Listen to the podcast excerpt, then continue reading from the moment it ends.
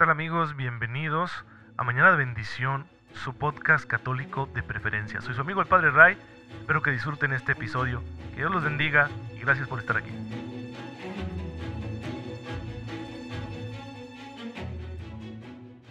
Muy buenos días hermanos, muy feliz lunes, bienvenidos a su podcast católico favorito. Mañana de bendición, soy su amigo el Padre Ray, les envío un fuerte abrazo y un cordial saludo y mi mejor deseo de todas las mañanas que tengan ustedes una fe muy viva que les permita acoger la gracia que ya Dios está depositando en sus corazones y con esa gracia poder dar los frutos de vida eterna que Dios está esperando de nosotros, llevando una vida como la de nuestro Señor Jesucristo. Así lo han hecho muchos hermanos nuestros, incluso en las situaciones más complejas y podemos decirlo hasta extrañas, digo extrañas para nuestro tiempo, que tiene otra comprensión de las cosas, de la realidad, que incluso como, como cristianos, como católicos tenemos otra expectativa ¿no? de, de la vida a la que han tenido muchos hermanos nuestros a lo largo de la historia en circunstancias sociales, culturales, políticas, económicas y religiosas muy diferentes. Tal es el caso de uno de los santos que la iglesia recuerda el día de hoy. Se trata de San Ernesto.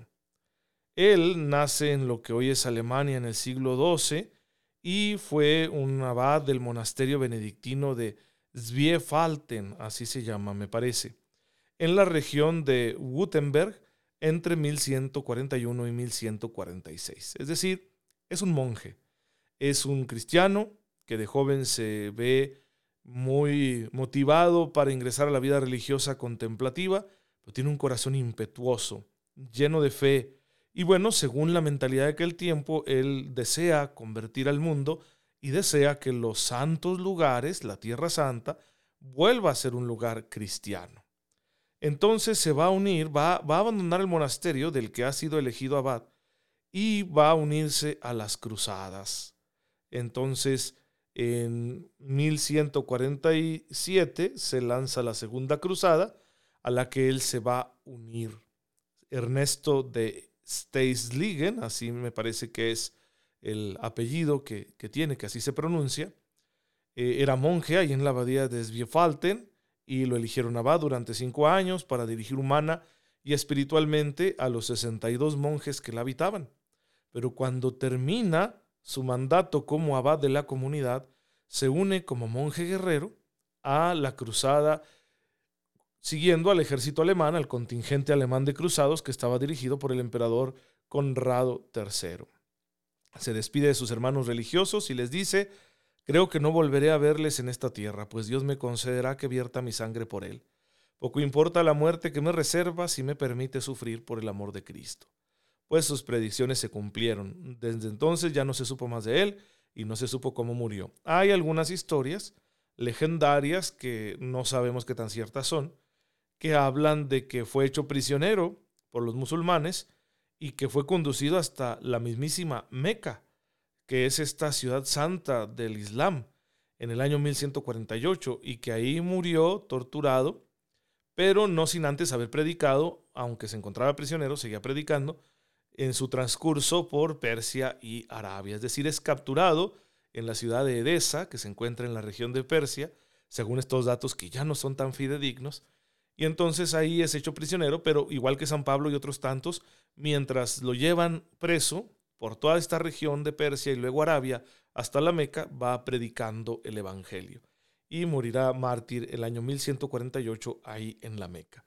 Y me encontré esta oración a San Ernesto que dice así, Dios Todopoderoso, te pedimos por intercesión del santo abad mártir Ernesto, que así como él dejándolo todo te siguió y sin temor predicó tu nombre, del mismo modo sepamos anunciar tu reino con la fuerza de tu gracia y la valentía que infundiste a los mártires. Por Jesucristo nuestro Señor. Amén. Pues esta es la historia tan breve, lo poco que sabemos de San Ernesto, que es monje, es cruzado y es mártir. Le pedimos su intercesión para que Dios nos haga valientes.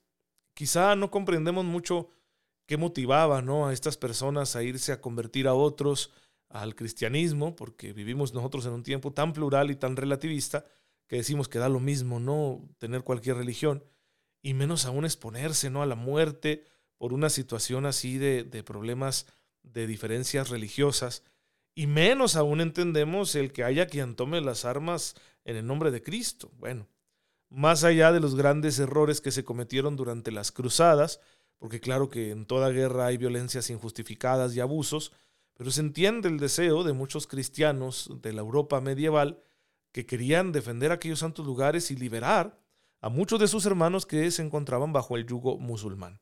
Y entonces él fue uno de ellos y no le impidió eso ser santo. De manera que tú y yo también tenemos que ser valientes, ya que en muchas circunstancias la palabra de Dios será rechazada. Y no podemos amedrentarnos ni justificar nuestra inacción diciendo, no, no, pues es que cada cabeza es un mundo y cada quien que crea lo que quiera. No nos mandó a eso el Señor. El Señor nos ha elegido como discípulos suyos y nos ha mandado a evangelizar. Ciertamente la prudencia es una virtud necesaria en la vida de todo cristiano y además hay medios que no son legítimos. No se puede predicar el Evangelio con cualquier método. Y también es cierto que hay que ser sabios e inteligentes porque pues tampoco hay que estar perdiendo el tiempo con gente que en realidad no quiere saber nada, ¿no? Del Señor.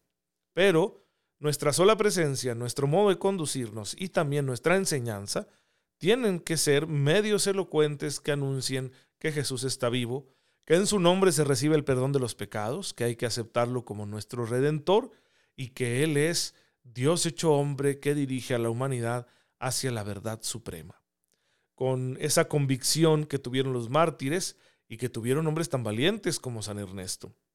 De forma que no nos acobardemos por el hecho de que haya quien no nos quiera, quien nos rechace, quien conteste, ¿no? quien responda agresivamente o, sin agresividad, simplemente con argumentos a nuestro mensaje. No, no importa eso, estamos más que listos para afrontar esa misión porque es necesaria. El Señor nos envió a llevar su evangelio, su buena noticia, y hay que seguirlo haciendo. Claro, esto requiere preparación, y no solo intelectual, sino una preparación también espiritual, por supuesto. Por supuesto que se requiere una, una, preparación espiritual para evangelizar. Sin embargo, esta preparación espiritual tiene que incluir también una preparación humana. Porque si yo soy de los que me dejo llevar por las emociones a la hora de ser confrontado, ¿no? Por mis creencias, por mis opciones religiosas, pues entonces voy a echar a perder el mensaje. Debo ser dueño de mí mismo a la hora de evangelizar, a la hora de predicar. Así que la preparación espiritual tendrá que producir una preparación emocional. Y por supuesto, no olvidar la preparación intelectual, que aquí en Mañana de Bendición creo le ponemos un granito de arena a esa formación intelectual tan necesaria para todos los católicos del siglo XXI.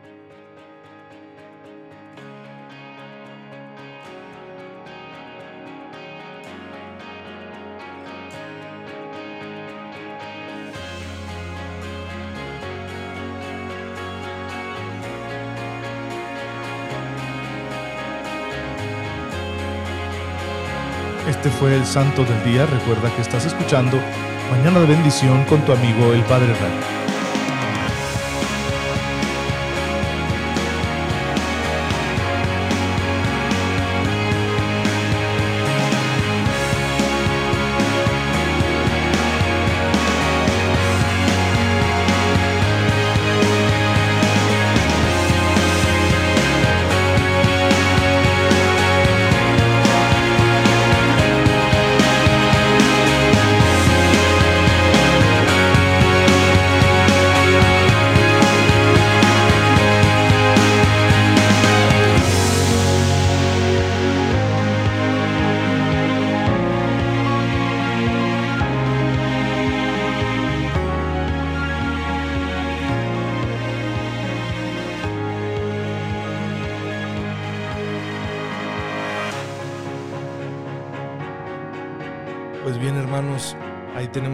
Más de santidad, bastante interesante, aunque muy distante de nosotros en el tiempo y en la cultura, pues sí que podemos comprender que la gracia de Dios produce santidad aún en esas circunstancias tan distintas y tan radicales. Y hemos llegado ya al misterio culminante de la vida de nuestro Señor Jesucristo, su resurrección que decíamos ayer está, no ayer, el sábado, perdón, está unida a la muerte, muerte redentora, muerte que es victoria sobre el mundo, sobre el maligno, sobre el pecado, sobre la misma muerte. Esta resurrección del Señor culmina lo que llamamos el misterio pascual. La muerte y la resurrección de Jesús forman una unidad y son el acontecimiento de la vida del Redentor que posee un mayor valor salvífico. Pues bien, la resurrección del Señor es un tema central de la predicación apostólica, que la predicación apostólica es lo que sigue inmediatamente después del acontecimiento de Cristo.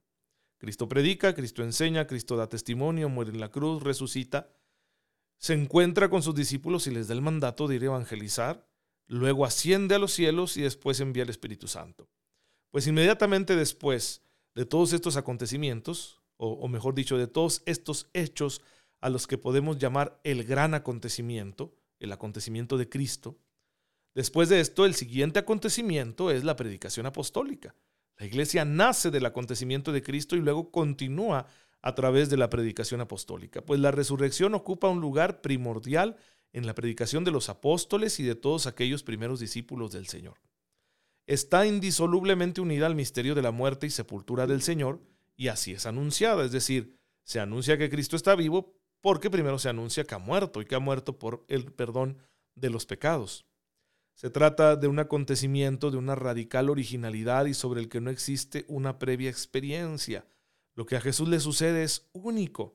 Lo que se dice de Jesús es original, ha resucitado, pero no no vivió Cristo una especie de RCP o que se haya convertido en algo así como un zombie. No, no, no. Jesús tiene ahora una vida que está más allá de las leyes físicas que conocemos. Una vida perfecta, una vida gloriosa, una vida sin mortalidad. Cristo ahora es inmortal, pero es inmortal no en el sentido de los dioses y semidioses paganos. No, es, es inmortal en su humanidad. Es una humanidad que ha sido ya completada, perfeccionada, que ya no tiene sombra ni mancha de corruptibilidad ni de limitación alguna. La resurrección del Señor es presentada por la predicación apostólica como un hecho histórico y como tal es único en su género. Es un hecho atestiguado por testigos de confianza. Recuerden que toda nuestra fe se funda en el testimonio de los apóstoles. ¿sí? Y aquí es donde empiezan los argumentos contrarios de gente que dice, no, es que se lo inventaron todo si hacemos un buen análisis de los textos que recogen el testimonio de los apóstoles, resulta muy poco creíble que haya sido algo inventado. Pero lo vamos a ir viendo poco a poco. El Nuevo Testamento reúne los testimonios de forma contundente que afirman que Jesús está vivo. Con la resurrección no solo se inaugura una nueva forma de existencia para Jesús de Nazaret, sino que también se inaugura una nueva forma en gloria y poder de su misma acción como Mesías.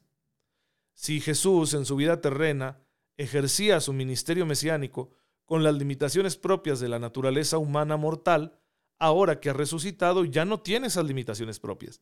Por lo tanto, no solo afirmamos la existencia perfecta de Jesús resucitado, sino que también su ministerio como Mesías alcanza un nivel más elevado, vamos a llamarlo así, tiene un alcance más universal en gloria y en poder. La ascensión del Señor afecta también al ejercicio del mesianismo de Cristo. Él está sentado a la derecha del Padre y está siempre vivo para interceder por nosotros. Así lo afirma la fe de la Iglesia. Ustedes pueden leerlo también en Hebreos 7:25. Al ejercicio de este mesianismo pertenece también el enviar el Espíritu Santo. Jesús no es solo el que viene por el Espíritu Santo, porque se encarnó por fuerza, don del Espíritu Santo, sino también él, él es el que da el Espíritu Santo. El Mesías no solo posee el Espíritu Santo en plenitud, sino que es también el mediador para conceder el Espíritu Santo a todo el pueblo. En este sentido, Jesús no solo es mediador del perdón de los pecados, de la salvación, de la nueva configuración que adquiere el hombre cuando acoge por la fe la gracia de Cristo, no solo es mediador de esa gracia, también es mediador del mismísimo don del Espíritu Santo. Es decir, Él envía, ¿sí? El Padre envía, lo afirma Jesús, pero también dice, yo les enviaré. Él envía como mediador, ¿sí? A la tercera persona de la Santísima Trinidad, que es el Espíritu Santo. Y este no solo va a permanecer en la iglesia, en la comunidad de los que creen en Cristo, para animarlos en su misión, para santificarlos, para ser los testigos, que digo, todo eso el Espíritu Santo lo hace nosotros, sino también para conglorificarnos con Cristo. Porque somos partícipes de la vida de Jesús, por lo tanto somos partícipes de su gloria. Algún día poseeremos en plenitud la gloria, claro, antes tendremos que resucitar igual que Él. Bien, vamos a ver la resurrección de Jesús como un hecho. Este tema central del Nuevo Testamento, de la predicación apostólica, este tema es citado de una manera que se vuelve una afirmación contundente de que se trata de algo que ha sido verificado en el tiempo y en el espacio de los hombres, en la historia.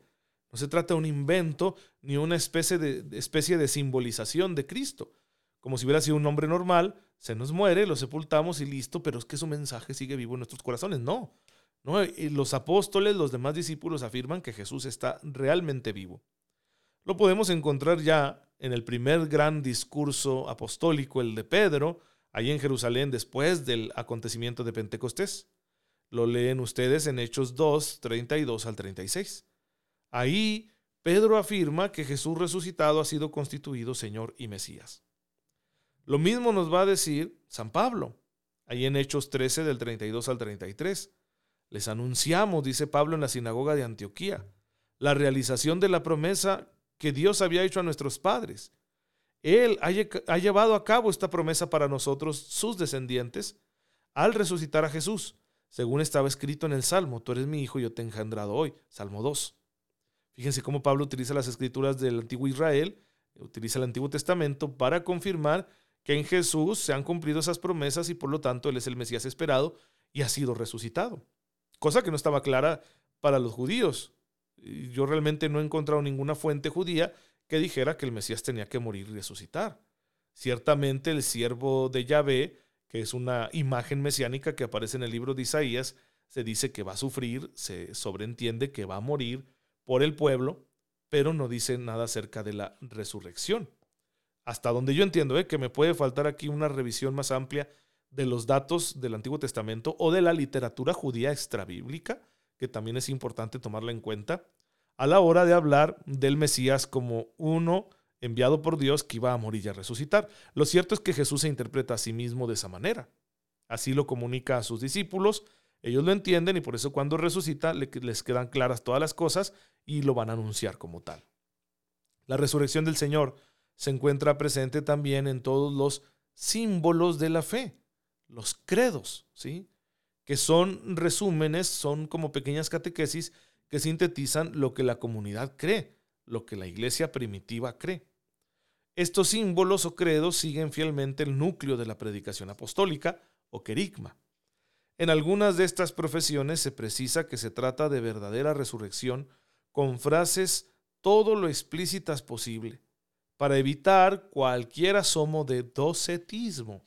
Recuerden esta herejía temprana en la historia de la iglesia, la de aquellos que afirmaban que Jesús solo había tenido apariencia humana, no una naturaleza humana. Por lo tanto, su sufrimiento había sido aparente y de igual manera su resurrección. Esta resurrección no tendría ningún sentido, ya que en realidad Jesús nunca se hubiera encarnado. La Iglesia Católica se aparta de esa herejía, la condena y en estos símbolos de fe, que se vuelven vinculantes, es decir, obligatorios para todos los católicos, como el credo que ahora rezamos nosotros en la misa de los domingos, aunque este credo es bastante posterior a los primeros símbolos que encontramos nosotros en la literatura cristiana inmediatamente posterior al Nuevo Testamento. Entonces estos símbolos, el mismo credo que tenemos nosotros, afirman con toda verdad que Jesús ha resucitado. Aluden, por ejemplo, a que comió y bebió con los suyos después de la resurrección. En algunos textos se afirma que el Señor resucitó con su propio poder, porque es Dios encarnado. También está presente en las profesiones de fe en la resurrección la mención de que resucitó al tercer día. En los símbolos eh, o resúmenes de fe que encontramos en la iglesia occidental, en la iglesia latina, la parte occidental del imperio romano, se suele expresar diciendo simplemente que resucitó al tercer día.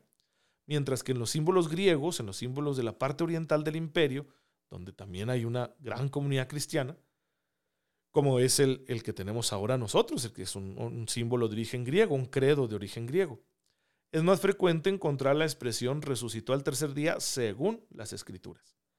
En esto, los resúmenes de fe no hacen otra cosa que seguir de cerca las expresiones que el Nuevo Testamento utiliza para hablar de la resurrección de Jesús. Así que este tema va a estar por demás interesante, no se lo pierdan ustedes en los siguientes episodios Y al respecto de la terminología, nada más una aclaración. La palabra símbolo proviene del griego, ¿sí? significa la conjunción de dos partes y con ello se quería representar una especie de alianza, pacto o trato hecho entre personas, ¿no? Tú tienes una parte, yo tengo otra, los lo juntamos y entonces forman una unidad y eso expresa que nuestro trato es válido. Era una costumbre entre los griegos y de ahí viene la palabra símbolo. Eh, la palabra credo, en cambio, viene del latín, del verbo credere, que significa creer. Entonces, yo creo, en latín se dice credo, y por eso se quedó el nombre de credo. Entonces, la palabra símbolo del griego y la palabra credo del latín se utilizan en la iglesia para designar estos resúmenes de fe. Entonces, cuando tú y yo estamos rezando el credo, diciendo el credo, en la misa del domingo estamos compartiendo un resumen de fe, que no es solo un resumen en el sentido intelectual o racional, es una profesión. Estoy declarando lo que yo creo. Siguiendo las palabras de Pablo en la carta a los romanos, hay que creer con el corazón y declarar con nuestros labios que Jesús es el Señor. Entonces, todas esas verdades que decimos de Dios, de Jesús, de la iglesia, de la vida eterna, pues son una declaración de fe. Entonces, los símbolos o los credos, que esta terminología me la van a escuchar que la utilizo mucho aquí en el podcast, significan eso, resúmenes de una fe que es declarada, que es anunciada públicamente. Pues bien hecha esa aclaración, terminemos con una oración. Padre, te bendecimos por el acontecimiento glorioso, extraordinario y único de la resurrección de tu Hijo, mediante el cual no solo has perfeccionado la vida humana de Jesús, sino que también has inaugurado la promesa de la futura resurrección de todos nosotros. Ayúdanos con tu poder, con tu misericordia, a hacernos dignos de la resurrección de los muertos. Tú que vives y reinas por los siglos de los siglos. Amén. El Señor esté con ustedes. La bendición de Dios Todopoderoso, Padre, Hijo y Espíritu Santo, descienda sobre ustedes y los acompañe siempre. Muchas gracias hermanos por estar en sintonía con su servidor. Oren por mí, yo luego por ustedes. Cuídense mucho y nos vemos mañana, si Dios lo permite.